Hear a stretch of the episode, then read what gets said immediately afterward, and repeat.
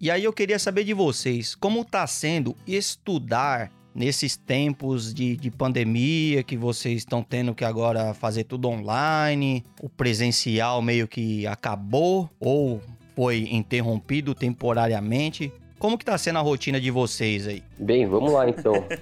pra mim tá horrível aqui. Posso falar? ah, pra mim tá, tá horrível, cara, porque já estamos no segundo ano já, né? Uhum. Meus filhos todos estudando em casa, né, online. E hum. cara, assim, o professor, professor na, no público, por exemplo, eles estão fazendo os projetos, né? Manda manda online. Uhum. Só que assim, como que fica para tirar a dúvida da molecada, né, velho? Aí, aí que entra o pai e a mãe, né, cara? Que tem que aprender de novo o babebi bobu, aprender toda aquela matemática, aprender história, aprender geografia de novo para poder tirar a dúvida dos filhos. Para mim tá sendo bem complicado. Ô, Fábio, você não aprendeu na escola, tá tendo que aprender agora, né, mano? Quem diria, hein? Pô, coisa pra caralho, velho. Coisa pra caralho. Muita coisa eu tive que aprender agora para poder estar tá tirando informação. Pior que eu não sei se eu tô tirando a informação certa, se eu tô aprendendo também. Você acredita, que tô... mano, que, tipo, é, tô fazendo uns cursos online também aqui para pegar certificação. O grande problema é o seguinte, né? Quando chegam as dúvidas, né, mano? Porque não tem com quem eu recorrer. Esse dispositivo não tá sendo em chamada? Não dá para você tirar a dúvida agora com o professor? Tipo, ah, não entendeu? Vocês estão deixando para depois, é isso? Por que, que não tira a dúvida ah, porque depende do curso, né, Wilson? Depende da, do método que você está utilizando, né? Se for, por exemplo, é, se for aula online, né, que é, momentâneo, então você tem ali aquele espaço reservado.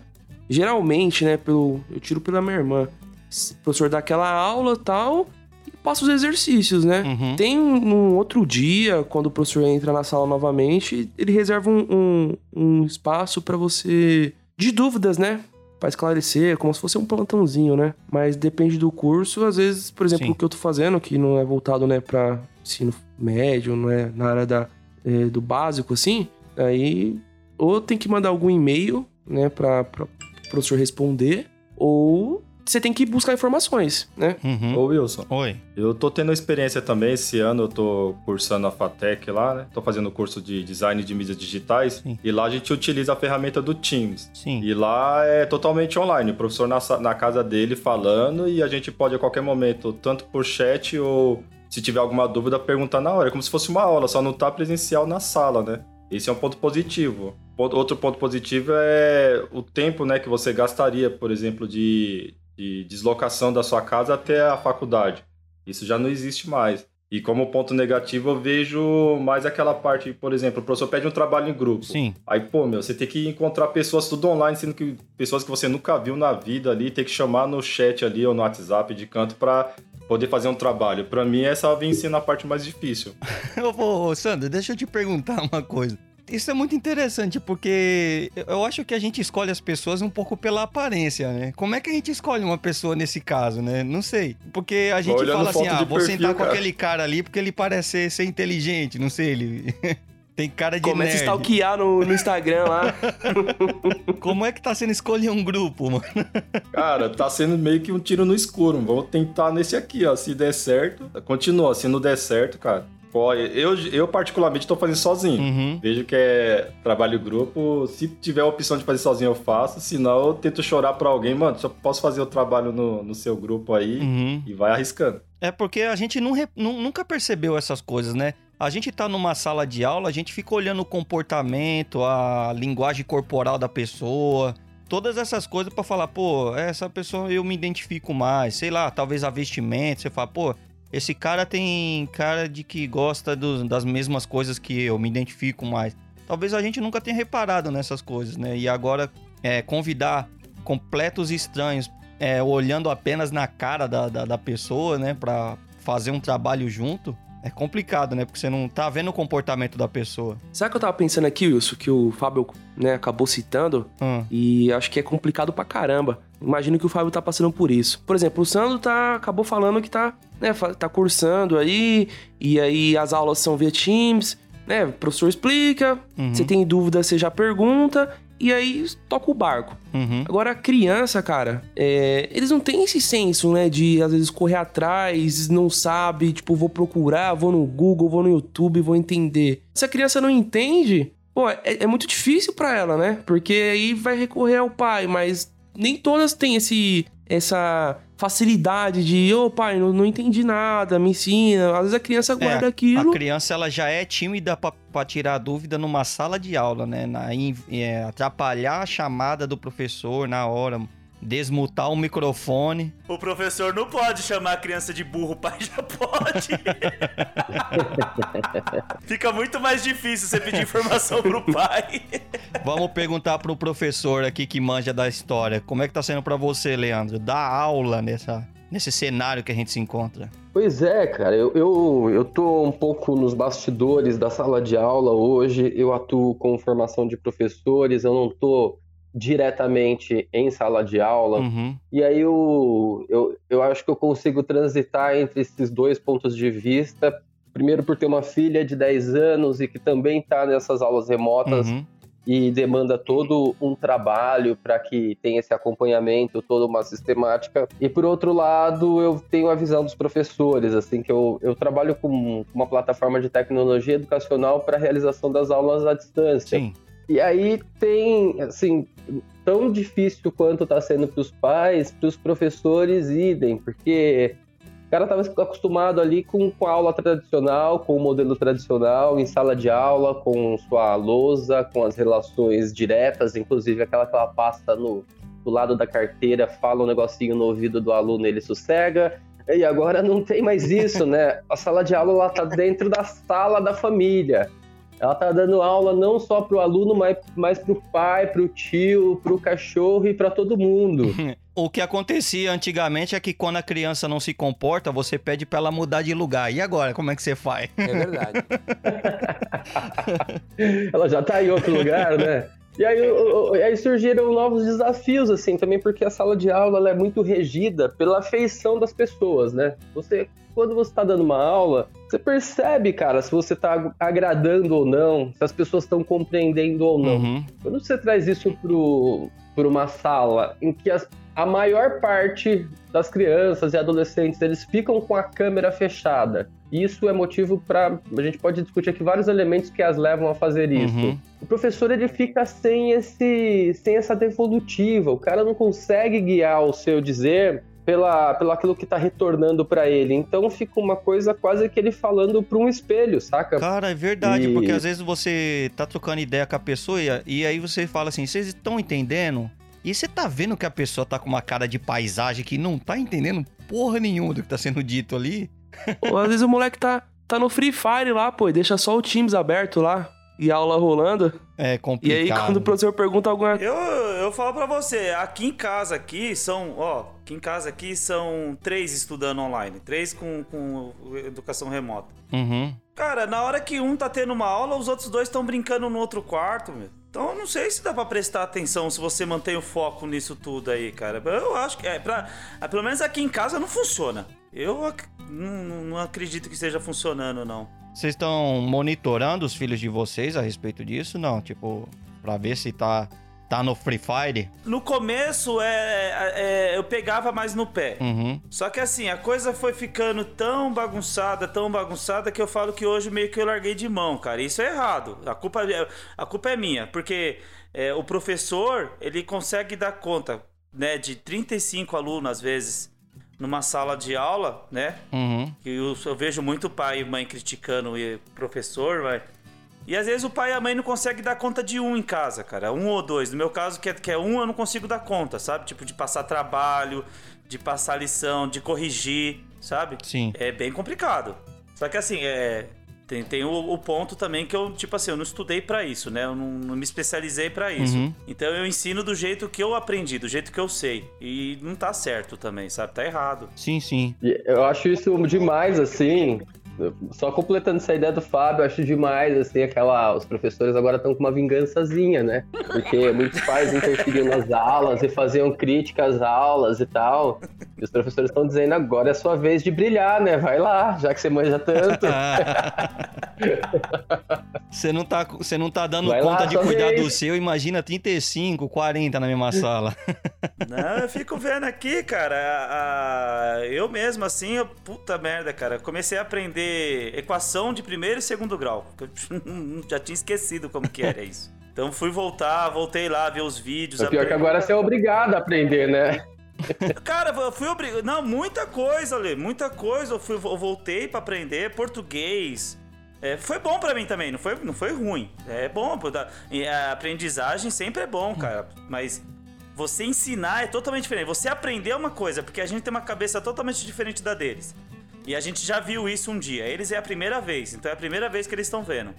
Então é para você ensinar, você, é totalmente diferente do que Ô, aprender. Leandro, deixa eu te perguntar uma coisa. Agora que a gente tá, é, não tá precisando ter esse, essa locomoção toda até a escola tal, obviamente você tá tendo pelo menos aí duas horas. Bom, tô colocando aqui supondo que você leva uma hora para chegar até a escola tal. Então vamos dizer que você tem um tempinho a mais aí extra. Como é que tá sendo tocar os seus projetos tal? Fala um pouco dos projetos que você faz. Como é que tá sendo isso para você nessa rotina? Cara, isso é uma, uma coisa interessante, assim, que no primeiro momento ele traz a ideia de que vai sobrar tempo, né? Essa, Uhum. essa quebra do deslocamento, ela traz a, a ideia de que vai sobrar tempo. Só que as demandas, elas têm aumentado numa velocidade tão grande que esse tempo de deslocamento ele está sendo suprimido por muitos outros fazeres. Uhum.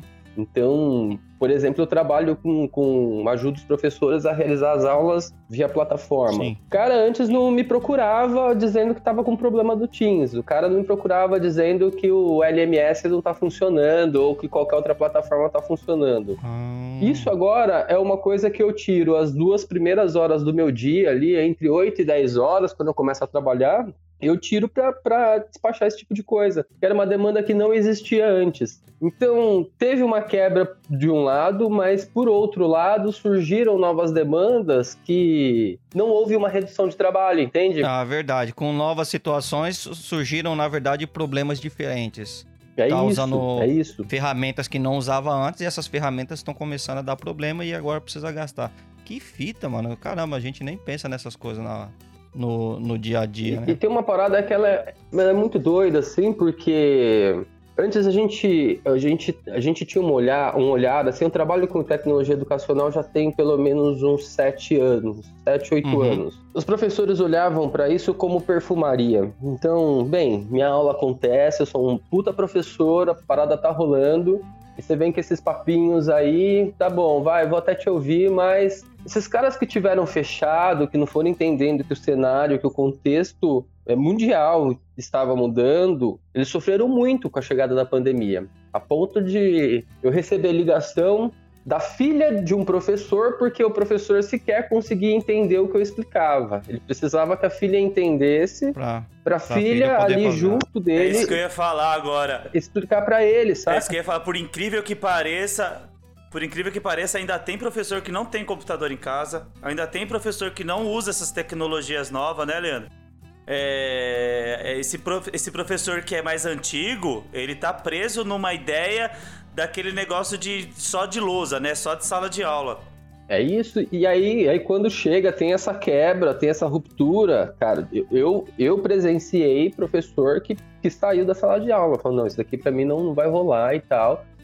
E, foi honesto com ele, mas as- a grande maioria que teve que encarar e tal, quem não vinha se preparando previamente, o baque ele foi muito grande, então essas pessoas sofreram muito, inclusive adoecendo. Caramba. É, agora, aquelas, aquelas escolas, aquelas instituições, aqueles professores que já, já estavam ligados no cenário, já vinham. Não, ninguém estava se preparando para a pandemia, mas todos estavam se preparando, todos que estão olhando para o cenário atual, estavam se preparando para mudanças. Sim. O mundo hoje ele é um mundo que ele é extremamente volátil. As coisas mudam e mudam o tempo todo. E rápido às vezes. E rápido, né, cara? Então, assim, esses professores eles sofreram menos com a transição. E aí tem um outro lance, né, que não é simplesmente agora usar uma plataforma de videoconferência, uma plataforma de hospedagem de conteúdos. É eu mudar a metodologia. Então, como a gente estava conversando anteriormente, quando o Fábio tá com os filhos dele lá tal, e o professor tá fazendo uma aula expositiva. Se a aula expositiva se encerrar naquilo e a criança permanecer com dúvida, ele não vai ter como sanar aquela dúvida.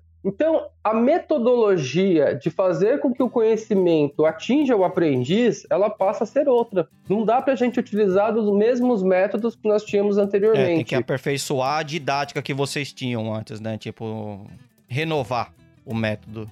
É isso. Cara. E aí a gente percebe hoje que uma, as aulas que exigem participação ativa dos alunos, elas conseguem consolidar a aprendizagem de uma maneira muito mais eficaz do que o aluno sentado ouvindo. Uhum. Ah, eu falo por mim, eu, eu assim, eu, eu trabalho o dia inteiro sentado aqui em home office e, e aí eu, eu fui fazer um curso agora de inglês e, meu, de verdade, eu não dei conta, cara, porque eu tô tão cansado da tela do computador, eu tô tão cansado de ficar sozinho fazendo as coisas que eu não conseguia me sintonizar naquilo que eu precisava aprender. Então, existe um limite também que se não tiver uma nova maneira de encarar essa forma de ensinar e esta e como os alunos aprendem, aí vai ser furada, aí vai ser aquela aula para inglês ver, aí a gente de fato vai criar uns gaps. Mas ô Leandro, Tipo assim, você acredita, eu, eu fiz faculdade EAD e eu não aprendi nada, cara. Assim, eu juro pra você que eu não aprendi balhofas. Você acredita que agora vai vir uma, uns projetos melhores para o EAD, por exemplo? As faculdades vão ser remotas, assim, o futuro é esse? Olha, a minha leitura é que não um não substitui o outro, mas os dois se, eles, eles se complementam de uma maneira muito legal. Eu não acho, por exemplo, agora nós estamos aqui no Brasil com uma discussão de reformulação do ensino médio. O novo ensino médio, ele entra hum. de fato, ele passa a ser obrigatório nas escolas a partir de 2022. É, na legislação, o ensino é, médio diurno ele pode contemplar até 20% do horário de aula online, remoto, e no ensino noturno até 30%. Hoje eu vejo coisas que acontecem no remoto que são brilhantes e que é, eu penso que elas não deveriam ser substituídas. Então, vou dar um exemplo aqui. Aula de arte. É, criançada que estuda na rede pública. A aula de arte ela vai ser aula, a professora ali com material de suporte e tal. Não vão ter bons instrumentos, não vão ter práticas, não vão ter especialistas de artes plásticas, de música. No remoto, uhum. ao juntar uma rede, a rede ela é capaz, por exemplo, de levar um músico para falar de música para todos. Ela consegue levar um artista plástico para falar das obras de arte dele para todos, coisa que a gente não consegue fazer Nossa, no micro. Você entende? Então a gente não consegue levar o músico Sim. em todas as escolas, mas a gente consegue fazer para aquele momento uma aula EAD, uma aula remota que atinja todos e é mediado pelo professor. Então, o que eu tô olhando agora, o que eu vislumbro e sonho, cara, é que a gente consiga, depois do fim do mundo, né? Que a pandemia para mim foi o fim do mundo e eu espero que o mundo volte a existir em breve. É, a gente possa ter, é, extrair o melhor de ambos os universos. Uma coisa que é fatal, a socialização que a escola permite, ensino remoto algum vai permitir.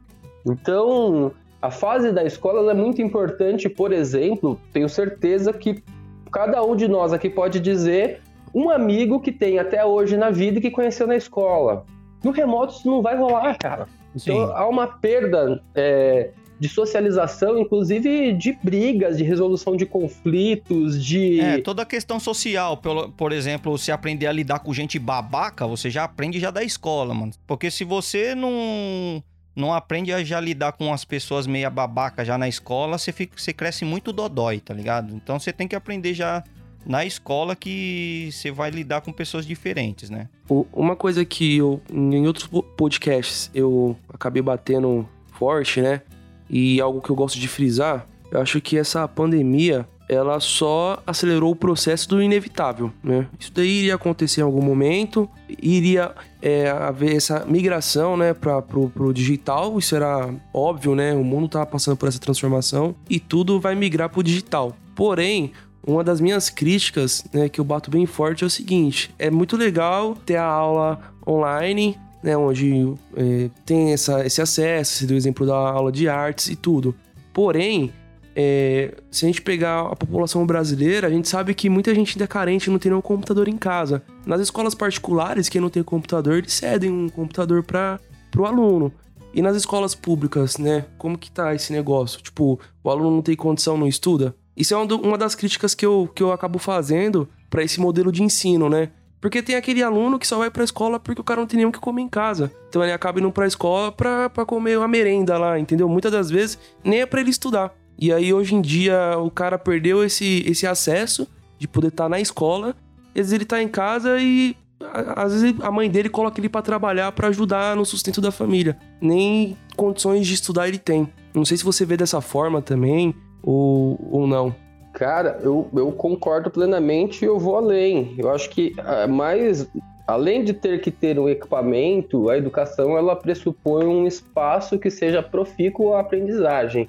Então você pega uma família que mora em dois cômodos e moram em sete, oito pessoas. Cara, como que estuda? Como você coloca cinco crianças no mesmo ambiente, mediado por uma tela, para. Primeiro você não vai ter equipamento para cinco crianças, mesmo se tivesse, como que você colocaria no próprio espaço, no próprio ambiente? A pandemia, uma das grandes preocupações que a gente tem é o aumento do fosso social, né? Então a diferença entre a classe privilegiada que é, dispõe de bons equipamentos, dispõe de, não tem problema com infraestrutura e nem com professores é, bem qualificados, ela tende a avançar ainda mais e além do que aqueles que não têm nem a infraestrutura e nem os professores gabaritados para isso. Eu falo quando eu falo de professor gabaritado, eu falo porque é, eu, eu, trabalho com os dois universos, de escola pública e privada. Fui professor em escola pública durante bons anos. Atualmente, eu só trabalho com as escolas privadas dentro de um projeto específico, com um nicho específico. Então, não é um grupo é, privilegiado, por assim dizer, daquele, dos alunos. A gente vê que essas escolas elas já tinham essa ideia. é como você disse, assim, não é esse, essa ruptura que nós tivemos ela foi instantânea, né? ela foi, de fato foi uma ruptura, só que já apontava-se para um cenário no qual a gente chegaria a isso em algum momento. Ela só antecipou em uma, duas décadas o que já ia acontecer. Então a gente tem esses dois lados. É... Agora, como que a gente vai conseguir lidar com essa diferença de aprendizagem que está acontecendo eu acho que esse, esse vai ser o nosso grande gargalo para os próximos anos. É, isso aí é uma coisa que só o tempo mesmo vai poder dizer como é que as coisas vão vai, vai trazer. E é muito triste porque eu vejo eu vejo é, amiguinhas do, do, da, da minha filha que nesses dois anos não tiveram uma hora de aula, cara. Você vê como é, vai, vai ser muito triste isso aí, a volta.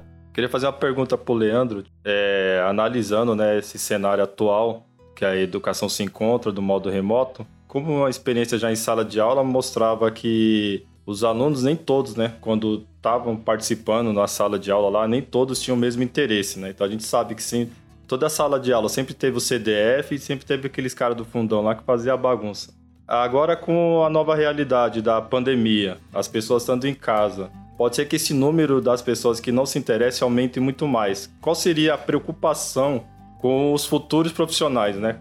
O que, como a gente vê os, os novos profissionais daqui a 5, 10 anos, se continuar com a, com a educação dessa forma? E deixando um pouco mais crítico ainda o cenário, vamos até usar como exemplo Black Mirror. Vamos supor que as pessoas é, se adaptem tanto ao modo de ensino online que já não queira mais ser professor, tipo, todo mundo vai ser autodidata. Pô, eu vou fazer por minha conta, eu sei aonde buscar informação, às vezes que eu não tenho nem na escola. Então a pessoa busca essas informações em outra, outras vias, outros canais né, de acesso, que não seja o tradicional da educação. Será se teremos um fim dos professores aí? Ah, é, a longo prazo, né? Tipo. Eu sou daqueles que defende a ideia de que não, nunca haverá o fim da profissão professor e mais do que isso, eu acho que essa pandemia ela mostrou o quanto o professor é de fato importante. E aí tem, tem uma, uma questão que, como você bem colocou assim, mas por que, que o professor ele é importante uma vez que a informação ela está acessível a todos? Hoje a gente busca, quando a gente fala de novas metodologias de ensino, a gente está buscando uma nova maneira de desenvolver o sujeito. A gente tem uma prioridade hoje, até o documento que, que oficializa isso no Brasil, apesar de todas as críticas que podem ser feitas a ele, que é a BNCC, Base Nacional Comum Curricular, ela tem um item lá que, é muito, que é muito importante, que é a busca pelo desenvolvimento integral, que não é apenas que o cara saiba, conheça é, fatos, conheça conceitos apenas, mas é o sujeito preparado para lidar com situações da vida. Então a gente tem uma inflexão aí que é a escola deixa de focar na transmissão de conhecimento e passa a focar no desenvolvimento de competências. Uma vez que eu penso em competência a partir da dimensão de eu tenho que ter habilidades para mobilizar uma competência, eu preciso ter atitudes, eu preciso ter valores consolidados. Então a gente passa a ter um foco em escolas sérias, eu estou falando aqui, e não em saber com que o aluno conheça determinado tema, mas que o aluno aprenda a aprender. Porque a gente está formando um aluno agora para o mundo que ele é completamente imprevisível as profissões elas são extremamente mutáveis, o conhecimento ele é extremamente fluido. Então, o que eu aprendo hoje enquanto conhecimento neste ano, daqui a 10 anos esse conhecimento pode não fazer sentido. É claro que a gente tem um conhecimento produzido pela humanidade que ele deve ser passado de geração para geração, inclusive para a gente evitar atrocidade e para os babacas saberem, por exemplo, o que é o fascismo e como essa merda tá chegando no Brasil, é, que já foi um erro que a gente cometeu no passado, mas que tem gente que está fechando os olhos para isso. A gente precisa desse conhecimento da humanidade sendo transmitido mas mais do que isso, a gente precisa de sujeitos que saibam fazer as coisas, que saibam respeitar a sociedade, que saibam ter valor um, um pelos outros. Coisa que o livro didático por si só não vai ensinar, mas essa mediação do professor em como conduzir isso que vai ser fundamental. Então, voltando à sua pergunta, eu acho que o professor hoje ele é ainda mais fundamental do que já foi em outros tempos. É, eu consigo olhar para essa situação e vendo que uma das melhores coisas que você falou aí foi que, pelo menos na minha opinião, foi que a gente precisa ensinar o aluno a aprender, né? Porque hoje em dia a gente tem informações e existe especialistas e nisso eu digo especialistas mesmo, né, em diversos assuntos. O aluno ele tem que aprender a desenvolver o seu dom de aprender mesmo, né? Porque não dá pra gente ficar mais dentro desse ensino à risca, né? Que nos coloca sempre dentro de uma sociedade que é sempre dentro daquele, naquele gabarito, seguindo a, a risca aquela, aquela linha de raciocínio quando o mundo o tempo todo tá mudando e fica difícil, né? Você ter que mudar esse gabarito o tempo todo. Então, cara, eu tô tô otimista com a situação. E eu vejo que os professores não vai acabar essa profissão, mas eu acho que, como tudo na vida, a gente se adapta ao modo de, de ensinar e aprender. Bom, cara, já temos uma abertura gigantescas aqui. Esse foi um pouco de problemas que a gente que a gente se encontra, soluções que a gente tem se estamos encontrando e um pouco da expectativa, né, do que a gente pode ter daqui para frente. Então é isso aí, pessoal. Vamos começar? Bora. Eu sou o Wilson Silva. Sou o Fábio Henrique. Eu sou o Leandro Castro. Eu sou Sandro C. Rocha. E eu sou o Buga. E vocês estão ouvindo o Rei da Razão Podcast.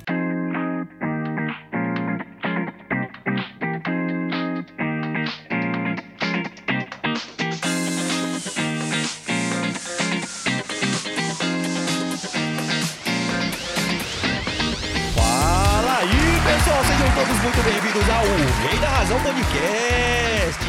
Aqui o entretenimento é garantido. Todos os episódios gravados estão disponíveis para baixar gratuitamente lá no nosso site, pessoal. O Rei da Razão.com.br. Você pode seguir a gente no Instagram, Twitter, Facebook e também disponibilizamos o áudio lá no YouTube. Basta digitar arroba o Rei da Razão em qualquer uma dessas plataformas que você vai encontrar a gente por lá curtindo, comentando e compartilhando é sem sombra de dúvida a melhor forma de você apoiar o nosso trabalho, fazendo assim com que ele alcance um número muito maior de pessoas. E caso queira nos apoiar financeiramente, você pode fazer a sua contribuição através do PicPay, Padrim, Patreon e PayPal. Lá nos sites estão todos os passos de como você pode fazer essa contribuição, beleza? Então acessa lá e buga meu brother. Pode falar. Você tá aí, mano? Opa! Show! Conta pro pessoal que caiu aqui aleatoriamente qual que é o tema de hoje. Salve rapaziadinha! Hoje o nosso tema é livros. Cada participante aqui vai compartilhar um livro já, de qual já tenha lido gostado muito e que indicaria, né, para os nossos ouvintes. Então a ideia aqui é cada um falar sobre um livro e tentar convencer a, as pessoas a comprarem, comprarem e lerem esses livros. Show de bola! E para complementar esse nosso time que hoje tá um pouco maior do que o habitual, estamos aqui com Fábio Henrique. Opa, eu aqui, de novo. oh, que surpresa! Estamos em choque. O Fábio Ora, está ora. aqui novamente. Ora, ora. E estamos aqui também com o nosso amigo e professor Leandro Castro. Dá um oi pro pessoal. Olá, bom dia a todos. Boa tarde, boa noite. Boa madrugada. o tema de hoje é o que, Buga? É livro. Livros. E por que não trazermos aqui o cara que manja, o nosso Shakespeare? Sandro C. Rocha. Troca uma ideia aí, Sandro. Salve galera, tudo bem aí pessoal? Espero agregar um pouco aí, fazendo conteúdo de qualidade. Show de bola. Então é isso aí. Eu só queria, antes de começar, perguntar quais que são os livros que vocês trouxeram. Eu tenho umas curiosidades. Como é que tá sendo para você, Sandro, escrever? Conta um pouco pro pessoal aí que quer saber qual é a sua especialidade, sobre o que que você escreve, como que tá sendo para você isso? Ó, tá sendo produtivo, cara, tá bom. Eu tô escrevendo aí, e, tipo, numa linha, como eu escrevo contos, Uhum. eu não preciso seguir é, literalmente uma linha só, né? Uhum. Então eu tenho publicações aí desde do, desde o romance aí, conto de fadas, livro infantil, contos de terror. Hentai. Já escrevi ficção científica, hot também, pra quem gosta de hot. Você tem uns conteúdo hot. então eu já passei em várias áreas aí. Tem conteúdo hot aí pra quem gosta de, de ter uma. Caramba, apimentar aí o relacionamento aí, pessoal. Tem também, viu? Opa! Caramba, mano. Sandro, você consegue escrever sobre absolutamente tudo. É, Você, como que é isso pra você? O, o cara fala, ah, quero um- uma história de fantasia. E daí você desenvolve lá e, e tira um Senhor dos Anéis do bolso, do nada. É, bem. Tá, peguei pesado. O Senhor dos Anéis é o... Senhor dos Anéis, Hobbit ou na linha de É. As Crônicas de Gelo e Fogo pegou pesado mesmo, hein, Wilson? Sim. Mas quem sabe, né, no futuro aí, tão próximo, quem sabe, né? Precisamos de renovação, né? Mas como é que é pra você isso aí? Você pega, eu- o, você entra em- alguém entra em contato com você, você, você se inscreve numa participação, como é que é essa rotina? Isso, de- aqui assim, ó. de ser escritor. É, conta aí como que é esse processo de, de criação, né? Acho que muita gente tem curiosidade de saber também como que, que, que passa na sua, na sua cabeça, né? Ah, pra começar a escrever um conto, ou você escreve de acordo com o que pedem pra você, ou você tem muita coisa é, guardada, e aí quando vai participar de algum, algum processo de seleção, você disponibiliza. né? Acho que é interessante você contar esse processo criativo, mais ou menos. Legal, pessoal. Então, vou tentar dar uma resumida aqui de como que foi o meu trajeto até agora. Uhum. Foi assim, na verdade, eu tinha uma história pra contar, né? Tipo, Hum. ficava na minha cabeça uma história batendo, batendo e foi o primeiro passo foi passar pro papel. Sim. Então, a partir do momento que eu passei a primeira vez pro papel, que inclusive foi inspirado no num sonho da minha filha, a Sabrina. Eu tenho três filhos, né? Uhum. E ela, na época, tinha 5 anos de idade e ela teve um sonho. Ela sonhou com uma baleia que saía destruindo a cidade, que... Uhum. E ela ficava observando aquilo e aquilo despertou em mim, pô, por que não criar uma história em cima disso? E eu criei a primeira história. Inclusive, ela não tá publicada, tá guardada a sete chaves essa história, Uhum. ainda para um futuro aí. Mas foi o que deu o pontapé inicial em tudo. Então eu escrevi, mostrei para algumas pessoas e eu tive um retorno bem positivo, né? Sim. Mas isso eu deixei guardado uns 5 anos. Tipo, achei legal tudo, mas nunca desper- tinha despertado interesse em publicar, nem escrever, nada do tipo. Mas depois do tempo eu fui. Cara, é umas coisas que parece que é tipo um estalo assim, não tem tipo uma justificativa. Tipo, eu acordei um certo dia e falei assim: ah, por que não publicar, né? Aí teve o nascimento do meu segundo filho, o Miguel. E eu também escrevi uma outra história, tipo, o Ursinho de Papelão. Uhum. Foi de inspiração o nascimento dele. Eu, tipo, vi o meu filhinho lá, tipo, um marronzinho lá, tipo, um ursinho pardo e tal. aí eu criei uma história e ficou bem legal, cara. E também eu deixei ela guardada durante um ano e pouco. Mais uma vez também, falei, não, ficou legal, vou deixar guardado. Mas aí depois eu comecei a pesquisar, por que não levar pra frente isso? Mas é, tipo, foi do nada.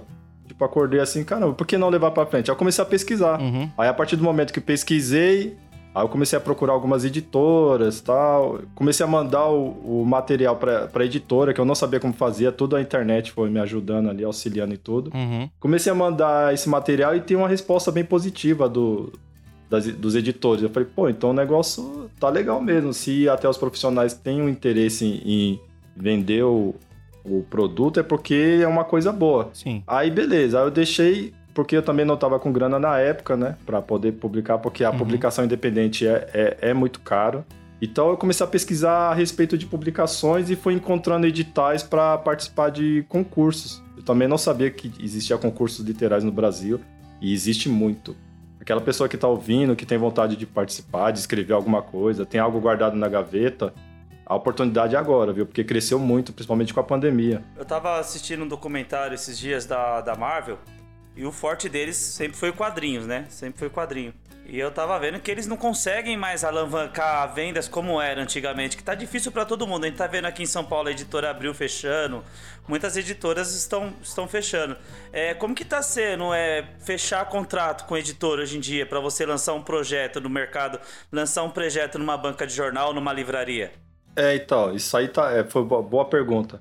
Porque por que, que essas editoras estão fechando, né? Porque cada vez mais o mercado digital cresceu, né? A gente tá no- numa era aí que praticamente tudo é digital. Então a gente tem a Amazon aí, uma plataforma enorme, e, e também outras plataformas, Wattpad, tem várias plataformas para você escrever, para você escrever e publicar o seu trabalho, então meio que ficou já uma coisa direta. O próprio o próprio escritor já tem acesso direto ao público, ele não precisa mais tanto de uma editora. Hum. Né? Porque a editora, geralmente, ela pegava aquele material, selecionava, e não era todas as pessoas que tinham acesso à editora. Porque tinha os editores, tinha aquele. Tinha que ter tipo como se fosse aquele olheiro do futebol. Você não, você não consegue entrar em contato direto com a editora. Você tem que ter um intermediador ali que leva o seu trabalho até a editora. Então dificultava muito. E com o Fora crescimento. o preço, né? Isso. Fica caro também O pagar a editora. O preço era um absurdo. E, e, e o retorno também não é tão grande assim. Vamos supor, eu já fiz livro aí que eu ganho um real em 50 em cima de, da capa do livro. Esse é o faturamento que eu tenho por venda. Poxa. Ô Sandro, então, por exemplo, ficou ruim para as editoras esse cenário né, atual, devido. tá tudo migrando pro digital, mas para os escritores ficou bom, então, pode-se dizer assim.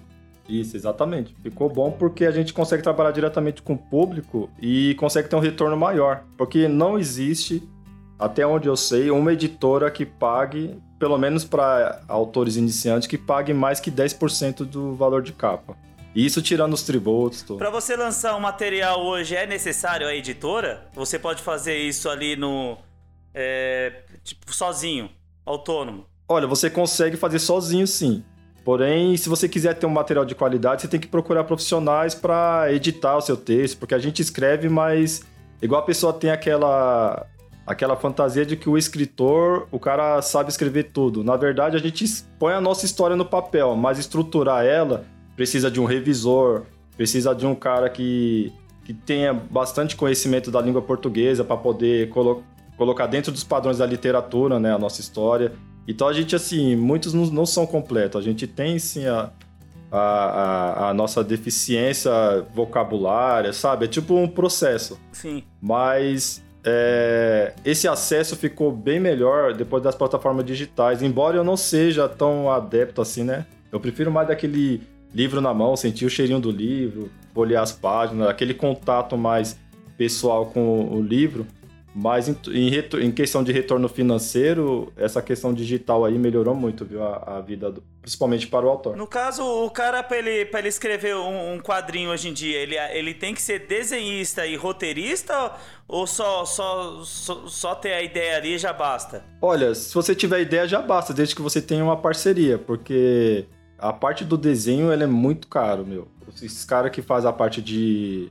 Que faz as artes, né? Faz as artes do tanto de livro quanto tem o um nome correto, mas eu não lembro agora. Que é a pessoa que uhum. desenvolve, né, as imagens. Eles cobram muito caro, então às vezes um quadrinho é, é, é um trabalho bom, mas só que tem que ser muito bem, é, tem que ser bem, muito bem acordado. É caro porque é trabalhoso também, né? Exatamente, é, é tipo, trabalhoso. Imagina, você desenhar quadrinho por quadrinho, detalhe por detalhe, é complicadíssimo. Lembrei isso. a palavra Mas ilustrador. Deixa, deixa... Ilustrador. Ilustrador, certíssimo. Deixa eu te perguntar uma outra coisa, Sandro. E pro pessoal que tá querendo, que se sente como, fala, pô, mano, tem um escritor aqui desenvolvido, louco pra sair, mas eu realmente não consigo botar a coisa no papel. E, pô, você consegue, de, você, você se inscreve em concurso e fala, ó, escreve história de terror. Ah, escreve história de romance. Ah, escreve. Enfim, você entra em várias categorias. Então, assim, pro, pro ouvinte que tá querendo entrar nessa profissão, né? Como que eles fazem? Assim, você pode dar uma dica de da onde você tira a inspiração, que até onde eu pude ver o nascimento do seu, é, o sonho da sua filha e o nascimento do seu segundo filho foram inspirações para você que te deram du duas histórias, né? Até, pelo menos até onde você me contou aqui. Então, assim, da onde você tira o restante dessas outras histórias? Como é que você conta uma história de terror? Sua filha te contou um pesadelo e você foi lá e desenvolveu? Não tem como você tirar tudo dos seus filhos, né? Olha aqui, minha filha já até contou uma história de terror uma vez, na hora que falou, pai, tive um pesadelo. Filha, vem cá, vamos gravar. Gravei toda a história dela. Quem sabe não vira é. um, um conto, né? Mas não é bem assim, não. É... Como é que você faz? Eu, eu praticamente eu sou movido a desafio. Eu vejo lá um concurso que tem, vamos supor, terror. Hum. Ó, tem. Vamos, vou dar um exemplo de um que eu participei que o nome é Aquela Casa. Aí, tipo, na proposta tava assim. Você provavelmente já morou numa rua onde teve uma casa muito estranha, que você sempre teve curiosidade de saber o que acontece lá dentro. Então, uhum. você está sendo desafiado a nos contar o que tem dentro dessa casa. Eu achei incrível a proposta. Falei, pô, eu imaginei já aquela casa toda mal acabada, mal assombrada, que toda a vizinhança tem uma, né? A casa mal assombrada. Aqui tem, aqui é cheio de cracudo. É, bem isso mesmo. Mas aí tudo cheio de zumbi, no caso. Mas aí, é. cara, a criatividade. Aí, aí eu, a criatividade que dominou no caso, porque quando eu vi a proposta da casa e a história de terror, aí eu peguei toda a minha experiência que tenho, né? Desde filme de terror, de assombrações, que já tive também experiência com assombrações aí. E eu fui colocando aquele uhum. medo no papel. Tipo, coloquei como. Foi até um clichêzinho, tipo, de cinco amigos, né? Peguei até a referência de alguns amigos do bairro, de quando a gente era é, criança. Uhum. E desenvolvi um, um texto em cima. As crianças meio que fizeram um desafio para uma das crianças entrarem na casa. No caso, a uhum. Sofia, né? O, o uhum. personagem lá, o Binho, ele desafiou a Sofia a entrar na casa. Quando a Sofia entrou na casa, a porta fechou de uma vez. E aí eles ficaram desesperados lá fora o que, que tinha que fazer para poder recuperar a Sofia. E a Sofia tinha um irmão mais velho, né? Chamado Matheus. Ele ficou muito bravo com o Binho por ter desafiado ela a ter entrado na casa. Então, aí a partir daí eu comecei a minha história. O objetivo era o quê? Encontrar a Sofia. Aí a cada ah, cômodo entendeu. da casa, sabe, que ele ia passando e ia encontrando algo diferente. Aí mas... você criou, tipo, fala, pô, agora ou nós temos aqui o dilema, encarar o medo de entrar lá Exatamente. dentro, mas não, também não dá para deixar nossa amiga lá dentro. É, também não dá pô, pra deixar. Pô, legal, cara. Pô, legal, muito criativo esses bagulho. Eu acho. Eu admiro bastante o que você faz, Sandro. Eu, eu realmente eu gostaria de começar a ser mais criativo nessas ideias, assim. Sei lá. Eu acho muito legal. Faz um filho que você vai ser criativo. a ideia é isso aí, é uma boa, é uma boa sugestão, amigo ouvinte. Se você ainda não escreveu o livro é porque você não fez um filho ainda, talvez. É verdade, foi bem depois dos filhos mesmo, viu, cara? Foi pois é. Observar. Cara, o que tô, te falta é um eu filho. Eu sou um bosta mesmo, hein, cara, porque eu já tô no sexto, não fiz nenhum ainda, não escrevi nenhum livro. Não sabe escrever, não sabe escrever uma carta, tá reaprendendo o beabá pra ensinar aos filhos. Ah, Ai, Wilson, cara, deixa eu, isso aí, pessoal. Deixa eu só ah. fazer aqui, por exemplo, as pessoas que querem participar, né? É, Sim. A pessoa que tem um livro guardado, o que fazer? Eu aconselho a procurar editais na internet de concurso para antologias. Uhum. Antologia é o que dá muito espaço, principalmente para novos autores aí. Colocou no Google lá, é concurso antologia, você vai encontrar inúmeras antologias lá. Porque assim, ó, o que. Igual foi uma pergunta, acho que o Fábio fez. O que é uma antologia, para quem não sabe? Beleza, uma antologia não é uma anta, tá? Que estudou sociologia. Uhum. Uma antologia não é uma anta. Mas antologia é uma coletânea, é um livro que tem a coletânea de contos de autores diversificados. São vários autores que cada um conta a sua história, uma versão da sua história, e é publicado no mesmo livro. Isso caracteriza assim, uma antologia. Uma coleção de contos. Ah, legal. E, igual respondendo a pergunta do Fábio lá sobre as editoras, que muitas estão acabando e tal. E tá surgindo, é, estão surgindo no mercado inúmeras é, editoras, eu queria colocar até entre aspas aqui, porque na verdade nem são editoras ainda, são algumas pessoas que fazem esse trabalho de editor, né? Então eles criam um selo. Uhum. Então existe inúmeros selos hoje no mercado. E eles dão bastante espaço para isso. Então eles fazem como se fosse um financiamento coletivo. A pessoa escreve os contos, participa de um concurso, eles fazem aquela leitura dos contos, fazem uma análise crítica ali. Os melhores contos eles colocam dentro de um livro. E esse livro é vendido na, uhum. nas plataformas digitais dessas próprias editoras, mas muitas não têm dois anos, três anos de mercado. Então é algo muito novo.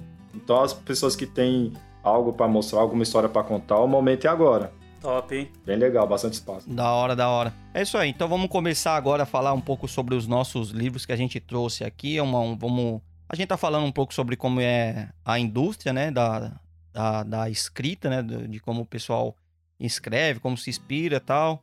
Então agora vamos indicar aqui um pouco dos livros que nós apreciamos. Vamos finalmente falar um pouco do do, de como que é a sensação do público final, como que o público final recebe esses livros, como que a gente tá, como que a gente interage com isso, como que a gente tem recebido. E eu quero começar, se vocês me permitem, porque eu acho que o meu livro é o mais controverso, é o que pode trazer mais polêmica, é o que pode dar muito muita coisa positiva e negativa. É, ele, é, ele divide, né? É um divisor de águas ali. Você, ou ou você aceita ou não aceita e cada um tá no seu direito de dizer sim ou não. Beleza? O livro que eu trouxe aqui para vocês é chamado de O Segredo. Eu trouxe esse livro especialmente porque foi o divisor de água da, da minha vida. Um livro que realmente ele mudou o meu jeito de, de ver a vida, como eu interagia na, na minha religião.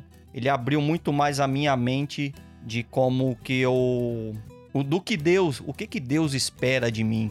Sempre muito, muita coisas desse tipo, assim, sabe? Eu me encontrei em situações muito complicadas e foi dentro desse livro que eu finalmente encontrei a saída para os problemas que eu me encontrava. Eu, obviamente, eu vou tentar falar um pouco sobre o que é esse livro. Deixo aqui muito claro que você tem que estar com a mente aberta para isso. Esse livro praticamente ele dispensa apresentação. Alguns de vocês provavelmente já ouviram. Todo mundo já ouviu? Como é que tá isso aí? Já ouvi falar, mas nunca li. Eu já ouvi falar do livro, inclusive já vi até o filme lá na Netflix. Eu nunca ouvi falar, não. Sim. Eu, eu não conheço o enredo do, do, do livro também, não. Cara, é, o segredo, na verdade, o que ele o que ele explica basicamente, e aqui eu já vou revelar um pouco do que é o segredo, só que isso não tira a experiência do livro, porque eu recomendo que você leia, porque ele vai te dar métodos de como você pode estar tá realmente interagindo com certas coisas. O segredo ele é basicamente é a lei da atração. Não importa se você acredita ou não em atmosfera, em, em na lei da gravidade, você está agindo nela. Ela existe, você aceite isso ou não. E as pessoas que acreditam na lei da atração pensam exatamente a mesma coisa. Você atrai para sua vida aquilo que você está sentindo, não tanto o que você está pensando, mas aquilo que você está sentindo. Então assim, quanto mais você fica se sentindo mal, que as coisas estão tá dando errado, que o mundo tá uma merda, que tá tudo dando errado, o mundo vai te trazer mais uh, vai te trazer mais dessas coisas. Essa lei do universo, essa lei da atração, ela corresponde àquilo que você vibra. Se você fica com com pensamento de que é um mais otimista, de que as coisas podem é, pode dar certo para você, você vai conseguir, tal, e realmente sente isso de verdade, não apenas fica falando da boca para fora, mas você realmente sente isso no, no seu mais profundo. Por exemplo, sabe quando você tá saindo do trabalho, você tá saindo de casa e indo pro trabalho e já tá dizendo que vai tretar com o seu chefe e já tá discutindo ali na sua cabeça? Você já tá batendo um diálogo ali, você já tá conversando, na sua cabeça você já tá tretando com o seu chefe. Cara, isso com o tempo, quanto mais você fica mantendo a sua cabeça nessas coisas, mais acontece. E isso é certeza que vai acontecer. E eu falo que esse livro ele é um tanto quanto polêmico, porque as pessoas nem todo mundo quer é, aceitar isso para si mesmo. E eu, eu totalmente respeito, tá? O seu direito de dizer, não, isso é tudo besteira. Eu, eu, eu respeito totalmente o seu pensamento sobre isso. Mas eu tomei para mim como verdade isso para mim e tem dado certo para mim. Que quando eu passei a assumir a responsabilidade de que tudo, absolutamente tudo que acontece na minha vida é responsabilidade minha, eu parei de culpar Deus porque isso não tá certo, porque isso, isso não sei o que, entendeu? A vida, para mim, pelo menos, tá? Quero, eu quero deixar isso 100% claro. Que esse é o meu ponto de vista e é, é, é, é 100% de. Depende muito de 100% da aceitação de cada um. E eu aceito isso como verdade para minha vida. E se você vai aceitar para sua, isso é uma outra questão. Mas para mim tem dado muito certo, porque eu passei a parar de ficar é, dando muita atenção para os meus problemas e me concentrar mais nas soluções que podem ser resolvidas. Eu passei a alcançar resultados antes que para mim eram inalcançáveis e resolver problemas da minha vida que há muito tempo estava ali empacado. Mas por quê? Porque eu vinha me concentrando apenas nisso, né? Eu me, me dizia para mim mesmo que os meus relacionamentos era tudo merda, eu só encontrava menina bosta na minha vida, que tá no, meus relacionamentos nunca eram duradouros e passaram a e passaram a melhorar com o tempo. Meus trabalhos também, eu vivia de trabalho em trabalho. Eu, os, os meus, meus amigos diziam que os meus relacionamentos amorosos eram que nem os meus trabalhos. Não passava da experiência, ficava só três meses, tá entendendo? Ou seja, eu vivia, vivia só na experiência, só ali. então, uma vez que eu passei a adotar de que eu sou 100% responsável por tudo que acontece na minha vida e Deus dá a mim, dá, ou seja, isso é bíblico, tá? Tudo que pedires em oração crendo, receberá. E tudo, é tudo, cara. Deus vai te dar tudo, ele não vai te negar nada. Então, se você crê, cara, que a sua vida tá tudo ruim, que é tudo uma merda, que o país tá uma bosta, que não sei o quê, tá, isso é, é a sua vida. Porque eu passei a observar para mim o seguinte: tem muita gente na minha cidade que é próspera financeiramente. Então não é necessariamente a cidade, é um grupo de pessoas. E é isso que é legal no, no livro. Ele aborda por que, que a sociedade. Por que, por que, que a sociedade tem que começar a ter uma visão mais otimista das coisas? Por que, que a gente não tem que se concentrar nas coisas que a gente não quer? Quando a gente fica se concentrando no, no que a gente não quer, acontece mais. Por exemplo, explica por que, que quando você fica pensando naquilo que você não quer, por exemplo, ah, eu não quero esse candidato como presidente. E em vez de você ficar colocando na sua cabeça criar métodos do tipo em pró daquilo que você quer, em vez de você promover a pessoa que você quer na presidência, você dá mais atenção para a pessoa que você não quer na presidência. Então, na, na minha concepção, é tipo assim: você, se você fica se concentrando muito naquilo que você não quer, vai acontecer. Mas se você começar a se concentrar naquilo que você realmente quer, vai acontecer. Entendeu? Então, a vida vai dar aquilo que não aquilo que você fica pedindo.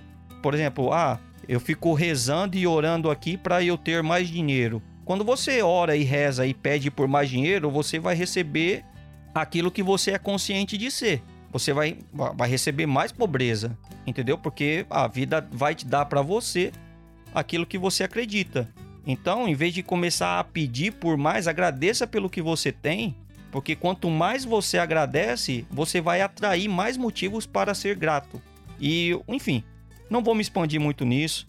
É, espero que as coisas que eu disse aqui possa de alguma forma é, estigar você a dar uma chance esse livro me tirou muito da merda de, de situações que estavam, estavam terríveis na minha vida e eu indiquei ele para muitas pessoas, para pessoas que me ligaram aqui dizendo que ah, isso como é que eu vou para Irlanda aí, cara? Minha vida aqui tá uma merda, meu trabalho tá uma bosta. Aliás, eu perdi o meu trabalho, briguei com o meu briguei com meu cônjuge, já tô separado, tá, minha vida tá desmoronando. Eu quero recomeçar na Irlanda. Eu falo: "Não, mano, calma aí. Se você vier com esse pensamento pra cá, você vai encontrar mais do mesmo. Porque se você tá com isso na sua cabeça, é isso que você vai que você vai atrair mais. E aí o que acontece? Eu passei, indiquei esse livro para essa pessoa e vou te falar, cara. Hoje a pessoa tá casada, tá com filho, uma Hilux na garagem, uma, um outro carro muito chique para outro cônjuge, tem três casas, uma, uma para si mesmo e duas para alugar. Então, assim, a sua vida tá uma merda, mas uma vez que você realmente se abre para as possibilidades que tá dentro do seu coração, que é aquilo que você realmente quer, muito, é, muita coisa pode acontecer. Então, eu, cara, se, se deixar, eu vou, eu vou encerrar esse assunto aqui. E porque se deixar eu falando desse livro, se deixar eu falando sobre essa, desse assunto, oito horas de podcast não vai dar para mim. De, ver, de verdade, é um, esse livro foi o divisor de águas da minha vida. Eu vi que você gosta mesmo. Pô, pois é, você pode ver, eu não calo a boca quando eu, quando eu falo disso, né? eu só achei interessante. Eu só achei interessante a parte que você falou que o cara tava bem, o cara tava solteiro, depois que ele leu esse livro, ele casou e. você fudeu com a vida do cara, Não, pô. mas é... isso é outra. Esse é outro pensamento, Fábio, tá vendo? Quando a gente coloca na nossa cabeça que casamento é bosta, casou já era, casou se fodeu. Mano, eu sou muito bem resolvido no meu casamento. Ele não é perfeito? Não é. Mas eu garanto que ele é muito, ele é muito melhor do que a média dos relacionamentos, né? Então, é, a vida é, tem a cor que você pinta, né? Eu sei que é. Eu sei que é difícil você falar isso pra uma pessoa que. Ah, pô, você tá dizendo que eu bati o carro e isso foi responsabilidade minha. Eu atrás pra minha vida, vai tomando seu cu. Tudo bem, cara, eu concordo com você, tudo bem. Tá de boa, cada um aceita aquilo que, que acha que é verdade para si, entendeu? Mas isso, isso explica muito para mim.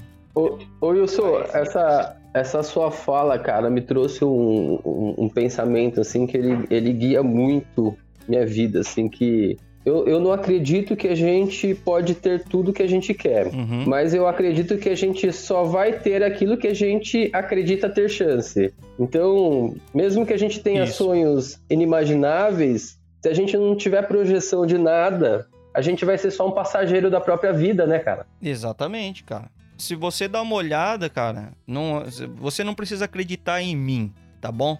Você pode acreditar na Oprah, você pode acreditar no Jim Carrey, você pode acreditar no Will Smith. Você sabe, são inúmeras pessoas super é, bem resolvidas em várias questões. Falaram pro Arnold Schwarzenegger que ele não podia ser ator de cinema por causa do sotaque dele. O nome dele não era muito amigável, não era muito artístico.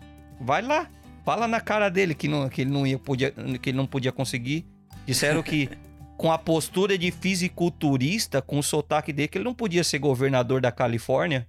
Então, assim, cara, o que você tem na sua cabeça, cara, você tem. Se você acredita, não deixa ninguém ficar jogando areia no seu bolo. Isso é resultado das crenças que as pessoas têm. Entendeu? Não, não quer dizer que é a sua realidade. E todo mundo que, pelo menos eu acredito nisso, todo mundo que alcançou qualquer patamar, de alguma forma, foi, foi começando a, a atrair isso mais e quanto mais você enxerga isso possível, mais você vai se familiarizando com isso até que acontece. Então, para mim, muitos milagres do na... mano, eu, eu queria um cachorro, não tinha menor de, não tinha a menor condição de ter de comprar um pug para mim. Mais de 3 mil reais, na... hoje deve estar muito mais, na época era 3.500. E eu não tinha a menor condição de comprar um. A menina chegou, um, um mês e meio. E eu fiquei pensando nisso. Só fiquei me concentrando nisso. Falei, pô, legal, mano. Pô, eu fiquei só me pensando como seria legal ter um cachorro na minha casa. Entendeu? A alegria. Fiquei, ficava vendo vídeos do, de, do cachorro e dando risada de como é ter um cachorro daquele na casa, as palhaçadas que o cachorro faz. E eu só fiquei me concentrando nisso. Passou um mês, o meu colega falou que uma amiga do trabalho tava precisando, tava doando um cachorro que é da, da raça que eu queria. E porque, assim, eles estavam mudando para um apartamento menor e eles não podiam mais ficar com o cachorro. E eu ganhei o cachorro de 3 mil reais. Fala pra mim que, que isso é coincidência. Tudo bem, tudo bem. mas eu tô no meu direito de aceitar de que, pô, a lei da atração é verdade, eu me concentrei nisso e deu certo para mim. Eu não posso falar para você olhar na sua cara e dizer que as, que as coisas ruins que aconteceu na sua vida você atraiu. Mas você também não pode olhar na minha cara e dizer que as coisas que deram certo para mim, essa é a minha experiência, deu certo para mim. E eu espero que um dia vocês de alguma forma que se você estiver se encontrando no, em situações difíceis e quer que a situação melhore, pelo menos para mim esse livro foi o divisor de águas da minha vida, fez toda a diferença. Tem muitos outros livros do tema, é, tem muitos outros escritores, Napoleão Hill, que entrevistou todos os maiores magnatas do, dos Estados Unidos, dizendo o que é a lei do sucesso. E aí ele escreveu o livro Quem Pensa Enriquece, que é também fala que fala que é sobre esse método de criação da, da sua consciência, que todos esses caras faziam exatamente a mesma coisa. Que se você pensa numa coisa, essa coisa vai acontecer. E depois de entrevistar todos esses caras ricos, todos os caras pensavam do mesmo jeito, então ele colocou isso como uma fórmula do sucesso. Se você quer ser tão, tão bem sucedido financeiramente que nesses caras, faça, faça do jeito que eles façam, do jeito que eles fazem, e pense do jeito que eles pensam. Bom, pessoal, esse foi o livro que eu trouxe, beleza? Espero que de alguma forma ele possa servir de inspiração e resolva ajuda a resolver os seus problemas, porque resolveu o meu. Eu espero que dê certo para você.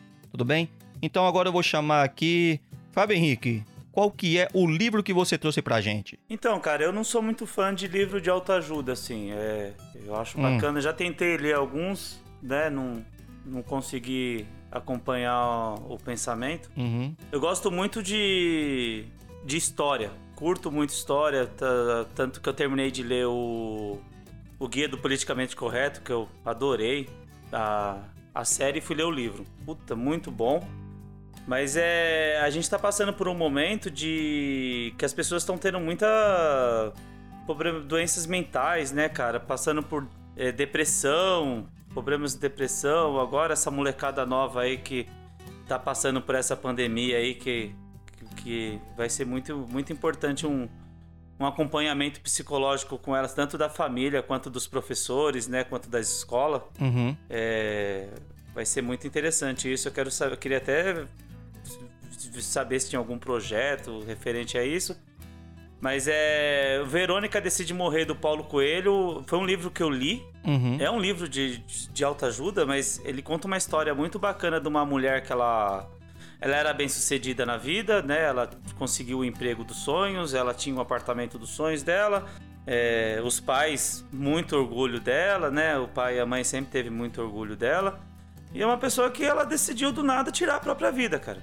Decidiu tirar a própria vida e. Não, mas é uma é a história narrada por ela, uma pessoa que tirou a própria vida? É uma. É, essa... conta a história de uma mulher bem sucedida na vida, né? Que ela. Que ela não era feliz. Apesar dela ter tudo aquilo que as pessoas acham que, que é o auge, né? Que alcançou os objetivos dela. De uma hora para outra assim, ela decidiu tirar a própria vida. Sabe? Ela entrou uhum. num, numa crise existencial dela lá e tirou a própria vida. E a partir daí começa a ficar interessante, sabe? Começa a ficar uhum. muito bacana o livro, porque ela vai para uma clínica e nessa clínica ela, ela começa a se tratar com outras pessoas que também têm problema psicológico. Então isso dá um outro depois, significado, um outro rumo de vida. Depois que ela, ela, morre, porque ao que me parece o livro ia contar a, ela tenta se a experiência pós-vida. Ah, ela tenta Não, se matar. Ela tenta se matar, ela tenta tirar a própria ah, tá. vida. Ela tenta tirar a própria vida e ela tem uma complicação lá na saúde dela que ela precisa se tratar numa clínica. Ela vai para uma clínica com pessoas com problema igual, parecido e até piores que o dela. E, uhum. e nessa clínica aí ela começa a ter outra perspectiva de vida, sabe? Uhum. Então é, eu acho que é um livro muito interessante que vai ajudar muitas pessoas que estão passando por isso, por essa crise existencial que parece que antigamente era uma frescura isso aí, hoje é uma realidade, né? Muita gente hoje passa por isso. É um livro que conta a história de alguém que passa, passa por depressão. Isso. Hum. Então é, eu acho que é um livro bem indicado aí para o mundo, pro, pro mundo de hoje. É um livro que o Paulo Coelho ele lançou, se eu não me engano, em, dois, em 98. Ele lançou em 98 esse livro, eu li na minha adolescência. E eu acho que para os uhum. dias, os dias atuais ele vem a calhar esse livro. Umas, umas outras coisas, o Fábio, que eu queria te perguntar. É, esse livro ele fala, é, ele te dá uma ideia, tipo assim, faz ela começar a reavaliar quanta coisa ela tinha, que ela pode começar a se apegar, agradecer, coisas. Ela começou a perceber coisas. Eu não que... queria dar spoiler do livro, Wilson, mas assim, o, o que acontece não, se você acha dia, que, que vai entregar muito, dia, não fala. O que acontece hoje em dia é que as pessoas elas têm uma visão de, de alcance totalmente uhum. diferente daquilo do que ela quer. Às vezes uma, a, a família visualizou aquilo para ela. Por exemplo, a família quis que o filho seria fosse advogado, ou fosse um professor, ou fosse um médico. E na verdade não é aquilo que a pessoa queria para ela, você entendeu? Então ela, quando ela alcança tudo aquilo que a família determinou para ela que ela, que ela seria, uhum. ela vê que, que o objetivo dela já foi alcançado, que aquilo, tipo, ela não tem outra mais é, o que alcançar, você entendeu? Então é para ela. E aí ela teve uma crise existencial. Isso. Você entende? Dizem que quem tem muito isso são os astronautas, né? Tipo, meu, eu fui à Lua, o que mais eu posso fazer? Pra Marte, pô. ah, legal, cara, legal. Vamos chamar aqui agora então o escritor do, do, do, grupo aqui. Sandro, conta pra gente qual foi o livro que você quer compartilhar com os nossos ouvintes. E aí, Wilson? É...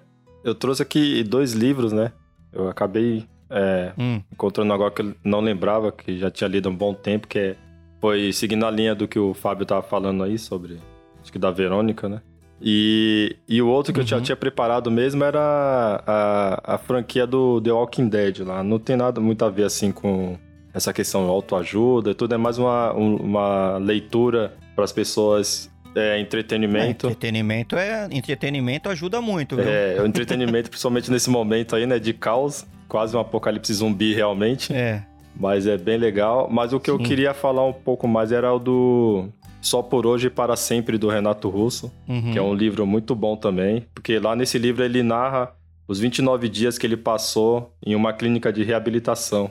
Depois de tentativa de suicídio, sofrendo há muito tempo já com depressão. Então ele ficou um bom tempo nessa clínica. 29. Desculpa, Sandro, repete: 29. Ele ficou 29 dias. O nome do livro é Só por Hoje e para Sempre. Ah, desculpa, Só por Hoje. É, Só por Hoje e para Sempre o nome tá, do livro. E, e lá ele é como se fosse um diário. Tem várias anotações, inclusive eles tentaram manter a, as, as escritas mesmo, manuais dele. Tem vários trechos lá que é a cópia do papel que o próprio Renato escreveu. Então, acho que é um livro bom porque muitas pessoas, assim como o Fábio disse, estão passando nesse momento aí, né? Por, acho que aumentou, número, aumentou muito o número de pessoas com depressão e suicídios, né? No, nesse, não só no Brasil, mas no mundo por conta da pandemia. Então, ele, de certa forma, ajuda a pessoa a. Com a experiência dele, as pessoas tomar um novo rumo, né? Ver que realmente diante Sim. da situação que ele estava, é, chão, diante né? da situação que ele estava, reencontrar um novo começo. Bem legal o livro, muito interessante também. Ah, show de bola. Então, é, é basicamente um, então, um livro que conta é, como, como que é o drama e, a, e como que você... e que te dá dicas da pessoa, né? Como que eu posso te dizer? É, é mais legal quando você escuta de alguém que tá passando pelo mesmo problema, né? E você tem, tem mais autoridade. Você fala, pô, eu tô passando por essa situação, tá complicado. E aí, quando você vê alguém que estava numa clínica, que estava passando pela situação pela qual você está no momento, você escuta com muito mais dá um o som. O Renato Russo ele era gênio, né, cara? O Renato Russo ele era gênio e ele sofreu muito por depressão por conta dessa genialidade dele, é, né? Exatamente, é isso mesmo. E a... Uhum. Tanto que a mãe dele fala, né, que o que matou ele não foi o HIV, né? Foi a depressão. Foi, foi verdade. Porque ele sentia muito triste, ele sentia Ele que desistiu sozinho. de lutar mesmo, realmente. Ele se entregou. É. Cara, eu acho que, aproveitando a, a deixa aí também tem, fugindo dos livros, mas tem um filme deles que é o Somos Tão Jovens. Eu acho incrível para entender essa história do Sim. Renato Russo também. O cara, ele era genial e ele respondia algumas tretas da vida com letras de música. Então, eu, Sim. O, o, Sim, que ele passava, se ele apanhava, se ele, ele Ele apanhou da polícia num dia, não, não, numa noite e no outro dia ele lançou o Veraneio É Vascaíno. verdade. E o mais incrível, depois desse livro, ele lançou. A gente apanhou tanto da polícia, né, Leandro? Ele não fez uma música. Não, só respondia com pedrada nas vidraças pra represar o ódio. É verdade.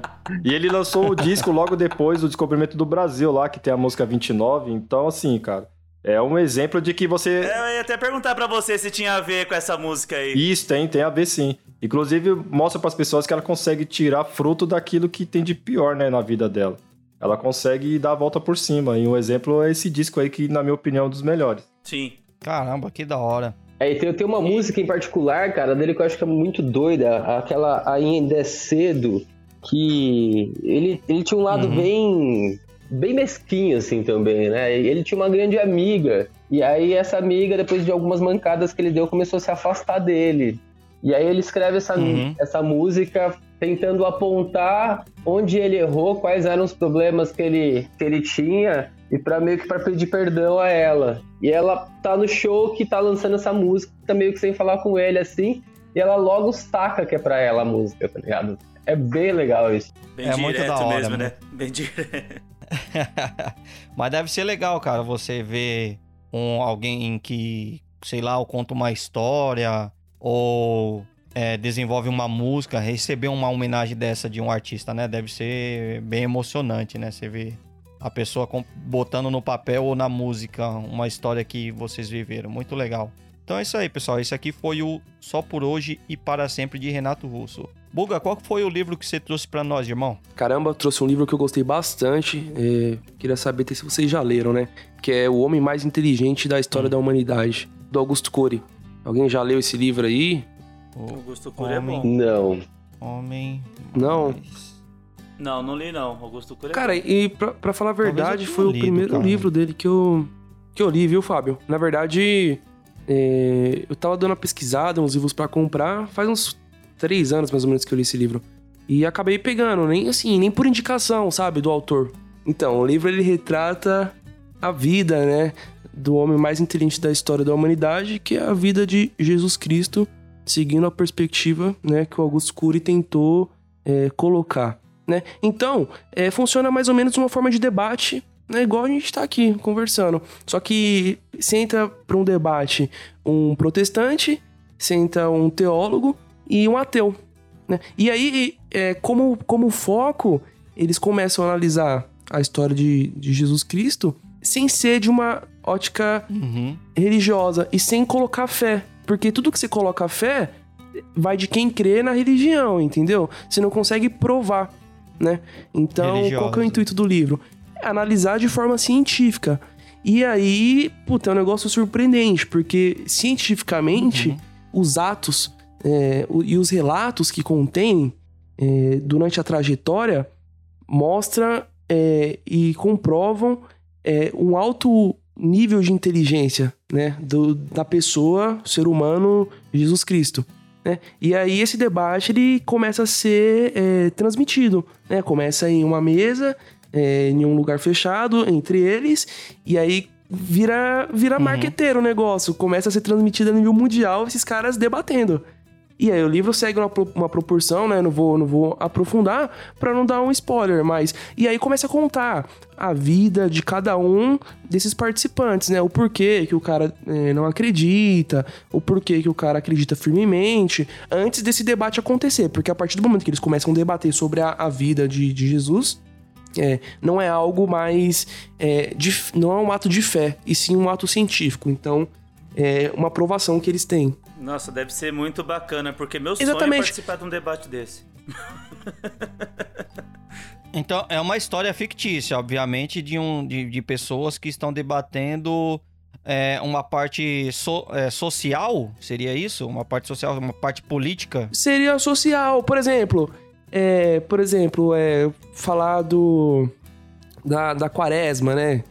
É, passar 40 dias no deserto, por exemplo, e como que ele se adaptou a isso, a forma com que ele encarou isso, mas sem levar pro lado da fé, né?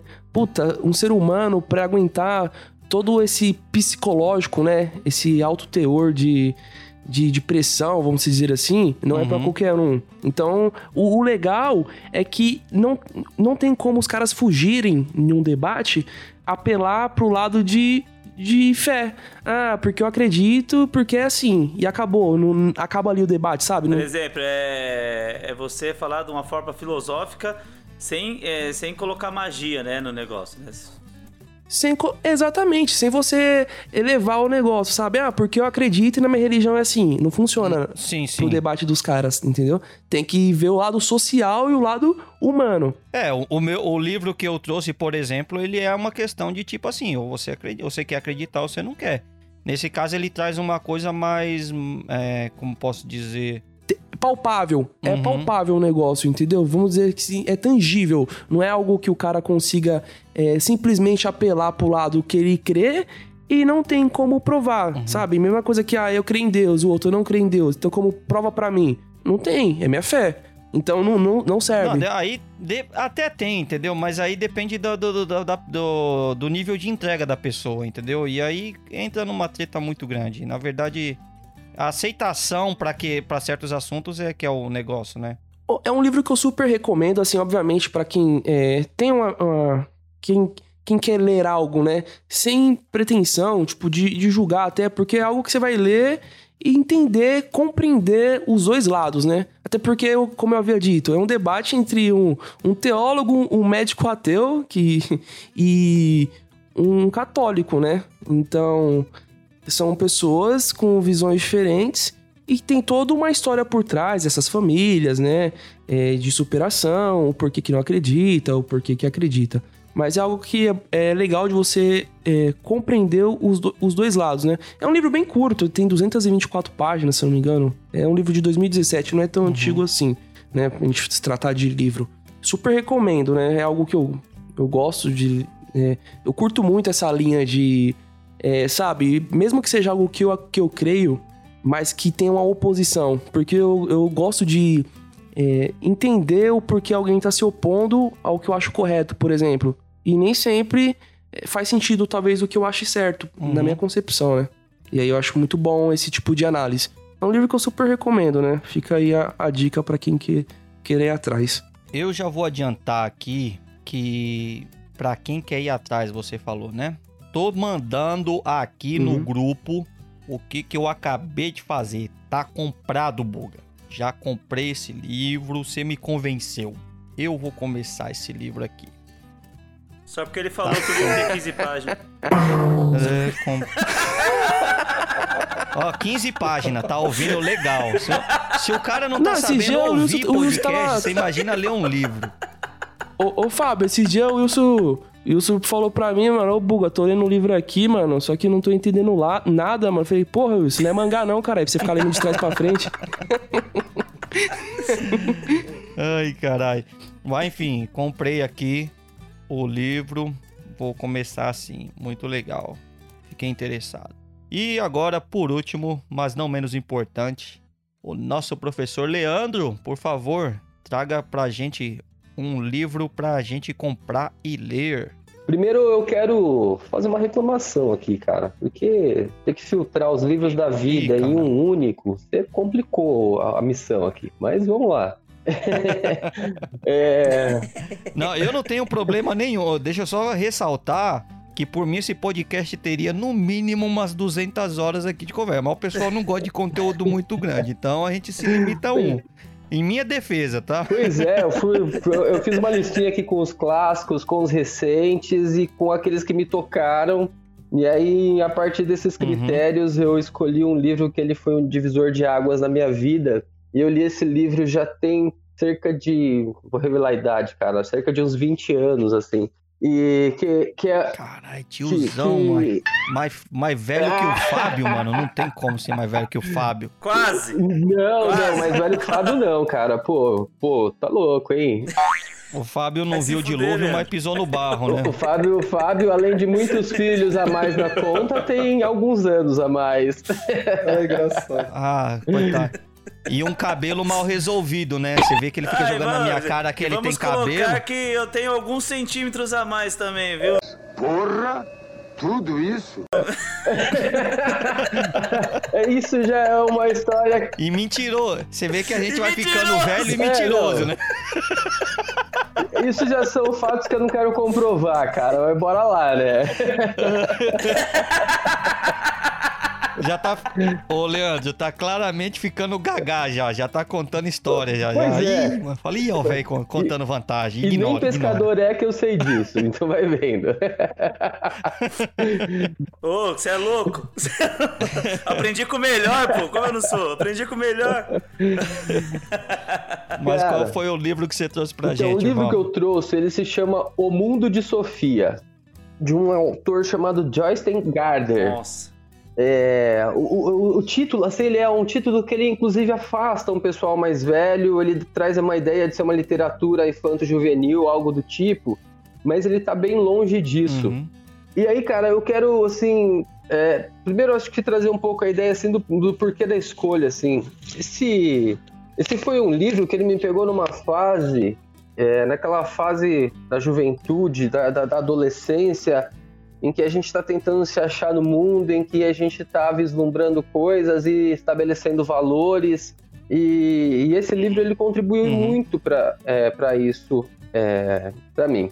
Ele, eu, eu tive que, ele não foi um livro de fácil leitura. Eu acho que eu tive que revisitar esse livro umas três, quatro vezes para conseguir deslanchar e ler de fato. Ele é um livro que ele deve ter ali algo em torno de umas 400 páginas. Mas qual que é a ideia do livro? Uhum. Ele, através de uma proposta de storytelling, ele vai desenvolvendo a história da filosofia. Isso dos pré-socráticos aos filósofos contemporâneos. Só que isso vai se dando através do pano de fundo de uma garotinha chamada Sofia Mildsen. Ela, ela, tá, ela tem 14 anos, tá às vésperas de completar 15 anos. Ela começa a receber Uhum. cartas misteriosas e anônimas direcionadas a ela com perguntas. Então, é, começa a ideia com três perguntas: Quem é você? De onde viemos? E de onde vem o mundo? Então, três perguntas simples, Caramba. mas que nada mais é do que a construção de um sistema filosófico.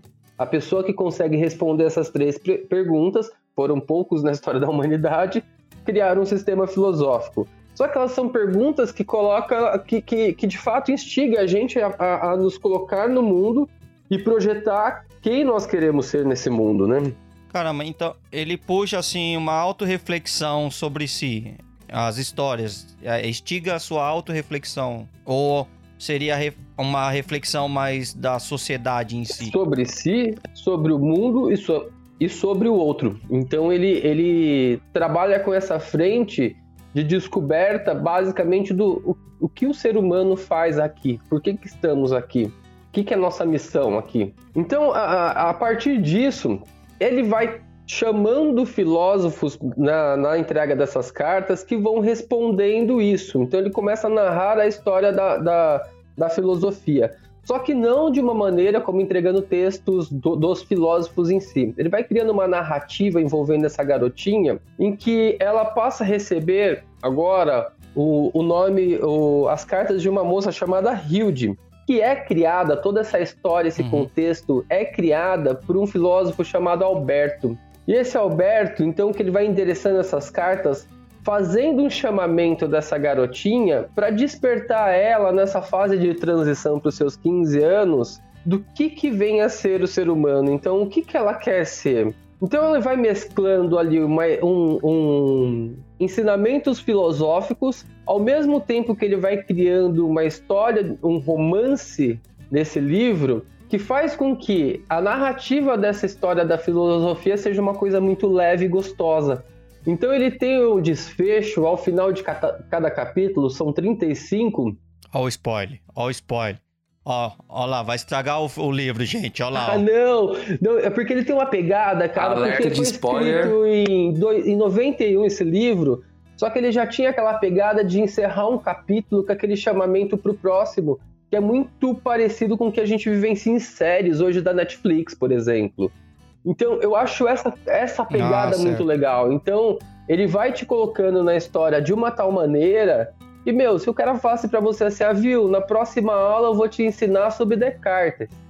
Você tá cagando para isso. Mas o cara deixa uma pergunta tão aberta que o que vai responder no próximo capítulo vai ser o que o Descartes traz para aquilo. Então, ele vai criando essa narrativa e vai fazendo com que a gente se envolva na, nessa, na, na vida da Sofia e, e, e, vai adquirindo conhecimento que ela vai tendo também com o passar do tempo, até chegar aos filósofos contemporâneos. O mundo de Sofia, deixa eu só te perguntar. Como, qual é o nome do, do autor aqui? É o Joe. Jonathan Gardner. Ah, não é Garden. Gardner. Garden. Eu chamando não, não é Jardim, é Gardner. Ah, porque eu vi aqui um outro tá. Uh, cara, não tô achando. Eu, eu até achei um outro aqui. Não tá, na Google Play eu não tô achando, pelo menos para comprar. Ô, Leandro, esse, esse livro aí, é, eu lembro que quando eu li ele a primeira vez, é, eu acho que foi o primeiro livro que eu voltei umas três, quatro vezes para ler ele por conta da, da primeira pergunta, né? Que é quem é você? E você volta com outra cabeça. Se você fazer essa pergunta no final. Mete louco aqui não, Fábio. Você, o, o Leandro leu porque é um cara inteligente ele quer uma reflexão maior. Você, você não entendeu mesmo, você é burro, você teve que ler não, de novo. Não, é que quando porque... você. É, é, que no final do livro, quando você volta. Você, hum. você já tá com outra perspectiva da primeira. Por exemplo, você já não é mais aquela pessoa que você perguntou no começo. E, esse livro ele vale a pena mesmo ler umas três, quatro vezes ele para você entender cada episódio, que é muito bom. Cara, eu vou, eu vou comprar esse livro, mano. Até o Fábio, que é um jegue burro, tá falando uns negócios mó, mó filosófico aqui. ah, mano. Não, mano. Ô, Wilson, se até o Fábio tá convencendo, fala tá- aí. Ô, você viu que coisa inteligente que o Fábio falou agora, mano? E até... Olha, é um livro, ó, é um livro ah. bom, pra, eu indico pra comprar, porque qualquer burro consegue entender. Cara, eu vou comprar esse negócio, eu quero falar bonito igual o Fábio falou agora. Esse livro é mágico mesmo. Caramba. Esse livro. Transforma vidas. Transforma Não, esse livro é mágico, é foda. Ô, Leandro, se eu, se eu começar a ler esse livro, eu vou falar bonito, igual o Fábio falou agora, assim, todo filosófico. É... Eu, mais um pouquinho, ele tava começando a fazer umas pausas, assim, igual o Sérgio Cortella. Entende? Falei, caramba, é o Fábio falando. Tomando seu cu, isso. Não, e, e, e, ele, e ele, assim, esse livro, ele pode ter essa leitura interesseira mesmo, porque cada capítulo ele vai tratando de um filósofo, então você pode fazer um recorte de um filósofo por um episódio, cara. Falando, não, esse vai ser meu momento intelectual aqui. Você já vem com uma frase pronta, solta, saca? Caramba. Não, o, que me convenceu mais no livro foi o. Foi o, a mágica que ele fez com o Fábio aí em alguns segundos. eu vou dar uma oportunidade sim. Eu só não vou comprar ele agora e mandar logo o print aqui, porque eu realmente não tô achando, mas eu vou comprar sim. Eu achei, achei legal essa proposta. Então é isso aí, pessoal. Esse aqui foi um pouco dos, dos livros que, que a gente tem para indicar para vocês. Alguns com uma pegada mais filosófica, outras mais religiosa, outras de crença, outras mais palpáveis. Enfim, tivemos aqui. Eu esperava algum de entretenimento, com uma história 100% fictícia. E talvez a gente faça isso aqui no, no, numa parte 2, a gente possa trazer ou mais outros livros com uma outra temática. Eu com certeza gostei muito desse episódio, espero que vocês tenham gostado também. Mas eu não quero limitar esse podcast apenas na experiência desses cinco participantes que aqui se encontram. Eu quero ter mais opções de livros.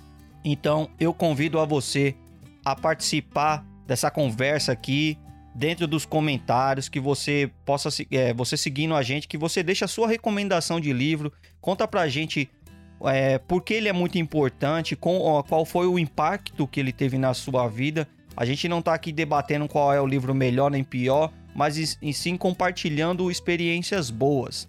E eu venho convidar você a deixar a sua participação nos comentários. Buga, conta pro pessoal aí, relembra aí onde é que eles podem estar tá fazendo esse comentário, onde é que ele, onde é que os nossos ouvintes podem estar interagindo com a gente. Opa, pode deixar. Para quem não quer perder nenhum livro que foi citado no episódio de hoje, vai ter tudo detalhado no nosso site acessem é, o.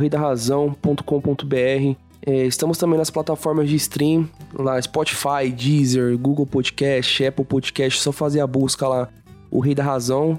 É, você vai nos encontrar, tem todos os episódios lá também. E nas redes sociais, é, Instagram, Facebook, só buscar lá arroba Rei da Razão, vai encontrar a gente. Também segue lá para ficar por dentro de todas as novidades e anúncios de, dos episódios futuros.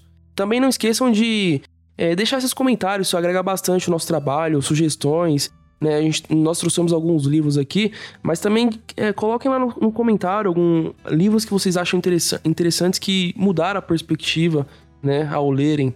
Né? Isso daí é bem legal porque a gente pode estar tá programando para fazer uma parte 2 é, sobre esse tema e quem sabe é, algum dos participantes aqui não pegue é, esses livros para dar uma olhadinha e, e trazer também numa futura, num futuro programa. Legal, vamos agradecer também a presença dos nossos participantes aqui hoje. Fábio, pro pessoal que curtiu a sua presença ou achou muito deselegante as coisas que você disse, onde é que eles podem te encontrar para te, te, encher de elogios ou desaforos? Não, chega de desaforo, não chega minha mulher já, velho. Pelo amor de Deus. Vai lá no arroba Cotucote no Instagram ou no Twitter ou na minha página no YouTube ou no Facebook, Cotucote com Dedo página de humor, muito legal. E também, Leandro, por favor, conta pra gente como é que o, as pessoas podem te procurar, interagir com você. Bacana. Primeiro, obrigado pela oportunidade. O papo foi super descontraído, super gostoso. As pessoas me encontram no Instagram, no arroba Flow Educacional, no YouTube também. Então, por lá a gente pode bater um papo e, e podem conhecer um pouquinho do meu trabalho. Muito bom, muito bom. Sandro, por favor, entrega aí pro pessoal as suas redes, o pessoal quer conversar com você. Então, pessoal, eu, eu uso os arrobas sandroc.rocha, tanto para Instagram quanto Facebook. Qualquer uma dessas redes aí, só mandar um alô lá que a gente consegue ajudar de qualquer forma. Muito bom, muito bom. Pessoal, quero agradecer a você que ouviu até aqui. Quero agradecer a todos os participantes. Eu não me canso de agradecer, de verdade. Eu estou muito feliz com o projeto de como ele, como ele tem andado. Mas de verdade, tudo que eu tenho para dizer aqui é, é, gratidão. Eu estou muito feliz com, com tudo que, que tem acontecido. A todos, um nosso mais sincero muito obrigado. Fiquem todos com Deus e tchau.